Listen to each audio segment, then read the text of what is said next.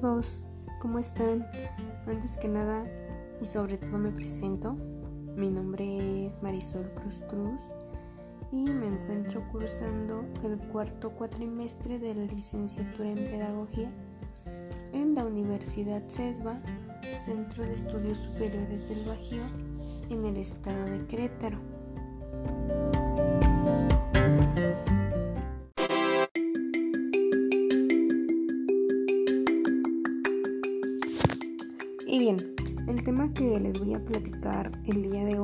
Que vamos a hablar, es para la materia de Relaciones Humanas 2. Y el tema que les voy a compartir se llama Estrategias didácticas para preescolar. ¿Qué debemos considerar?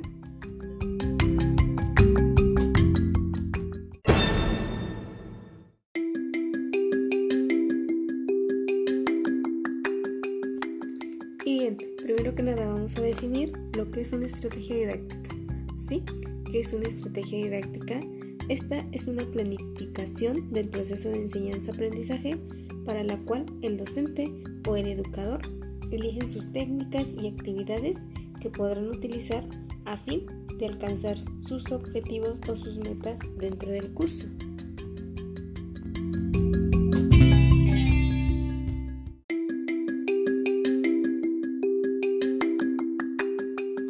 En la etapa del preescolar se utilizan diferentes estrategias de aprendizaje que son básicas para el desarrollo del pequeño. El día de hoy nos vamos a centrar en una, más que nada, porque es la que se me hace como que un poco mm, como de gran importancia, como de más importancia, considero que todas son importantes, pero esta vez quiero enfocarme en una, que es el aprendizaje a través del juego. Sí, escucharon bien, el juego. El juego juega un papel muy, muy, muy importante dentro de la edad preescolar, ya que por medio del juego los niños pueden aprender de una manera más fácil y más divertida. Sabemos que a los pequeñitos les gusta interactuar, les gusta conocer, les gusta experimentar cosas nuevas, entonces por eso el juego es básico para desarrollar los aprendizajes en esta edad temprana.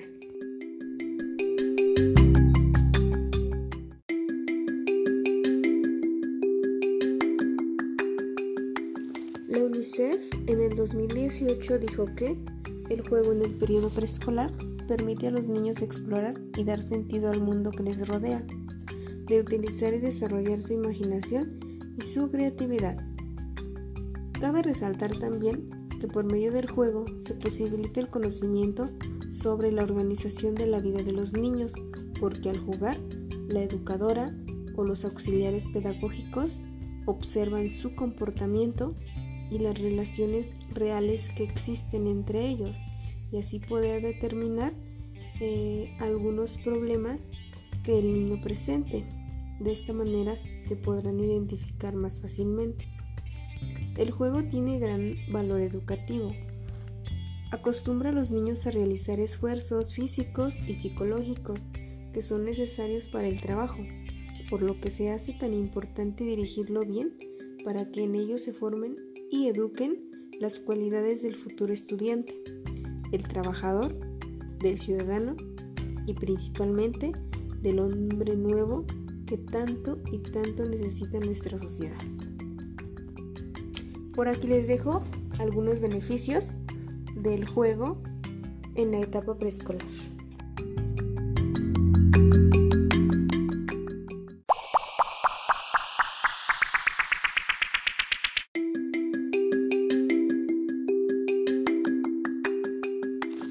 Dentro del físico motor aumenta la fuerza y el desarrollo muscular, además de que ayuda a la sincronización de sus movimientos tanto de sus manitas como de sus piecitos y de todo su cuerpecito en general.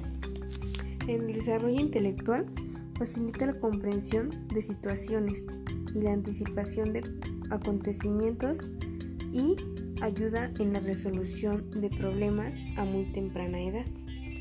Dentro del desarrollo creativo, estimula su imaginación y su pensamiento simbólico.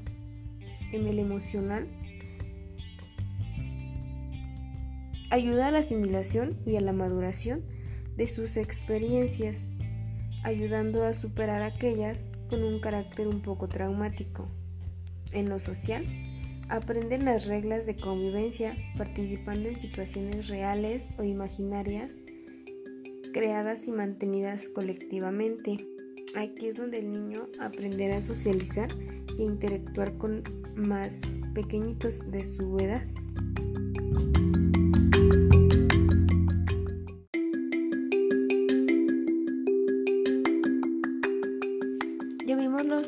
Beneficios que trae el juego al utilizarlo a esta edad en preescolar.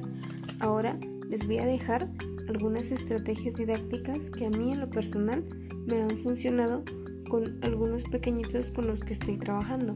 De verdad que las he implementado y las he puesto en práctica y los resultados han sido muy muy muy favorables. Junto con los niños desarrollamos un reglamento en el cual pusimos algunas reglas en las que ellos tienen que ir cumpliendo de acuerdo a su edad.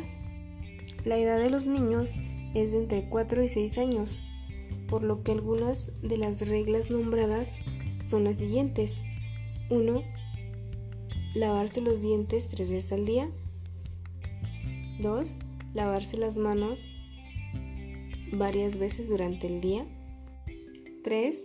Ser ordenado al momento de jugar y después de jugar recoger y acomodar sus juguetes en el lugar correspondiente.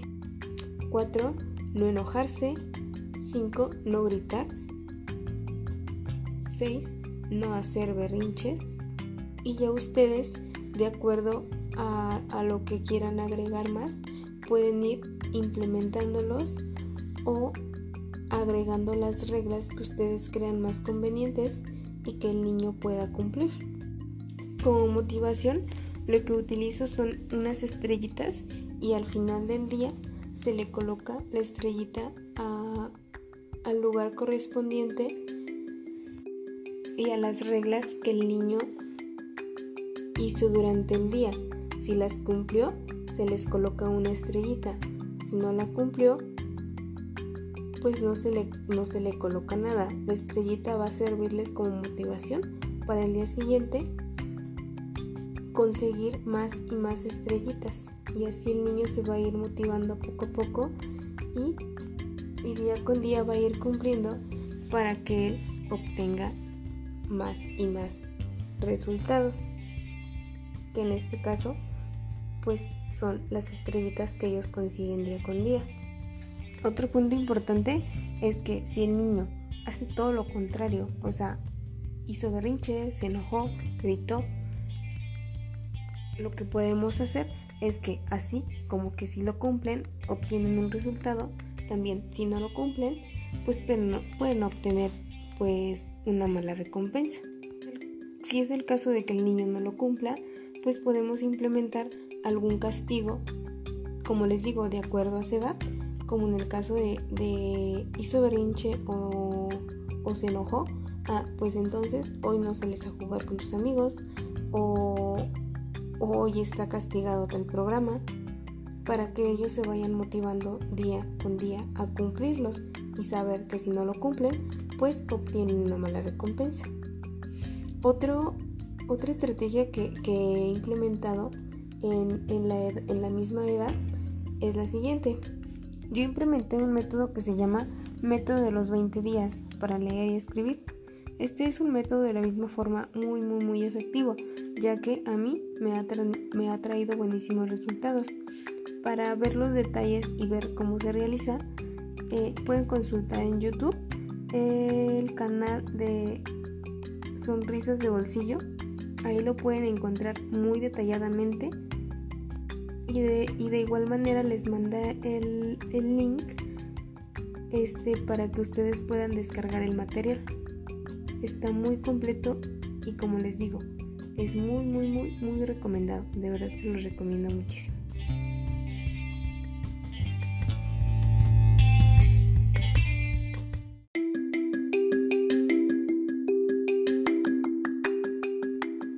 Y pues ya por último, Algo muy importante que también quiero resaltar es que como, como educador o como pedagogo, como maestro, hay que saber identificar el estilo de aprendizaje de cada niño para saber de qué forma el niño va a entender las cosas más fáciles y ver qué estrategias vamos a poder implementar en cada niño para obtener un correcto aprendizaje y tener mejores resultados por parte de ellos. Les voy a explicar los tres tipos de estilos de aprendizaje que existen. Primero es el visual y es cuando el niño es muy observador y memoriza más cuando se le presentan imágenes y le es más fácil recordar un video que una imagen. Auditivo pone atención a lo que dice el maestro. Le es más fácil recordar algo que escuchó que algo que vio. Kinestésico le gusta aprender a través de actividades o juegos y es un niño inquieto que no se está tranquilo por mucho tiempo. Se expresa de forma corporal. Entonces, después de observar a cada niño, podremos determinar qué estilo de aprendizaje ocupa cada uno y así poder implementar las estrategias correspondientes a cada pequeñito.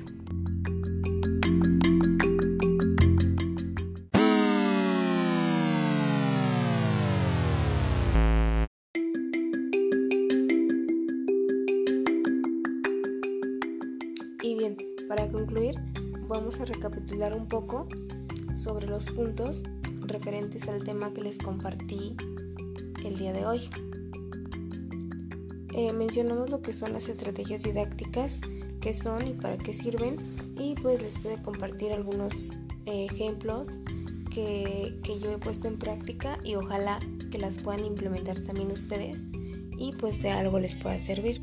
También vimos la importancia del juego, eh, que el juego es, es, algo fundamental dentro de, de la enseñanza-aprendizaje de la etapa preescolar y pues es una forma más fácil y divertida en la que los niños puedan aprender. Y como último punto, vimos lo que son los estilos de aprendizaje eh, para poder llevar a cabo las estrategias didácticas correspondientes al aprendizaje que cada niño tenga. Pues en general, esto es algo de lo que vimos en el tema que les compartí.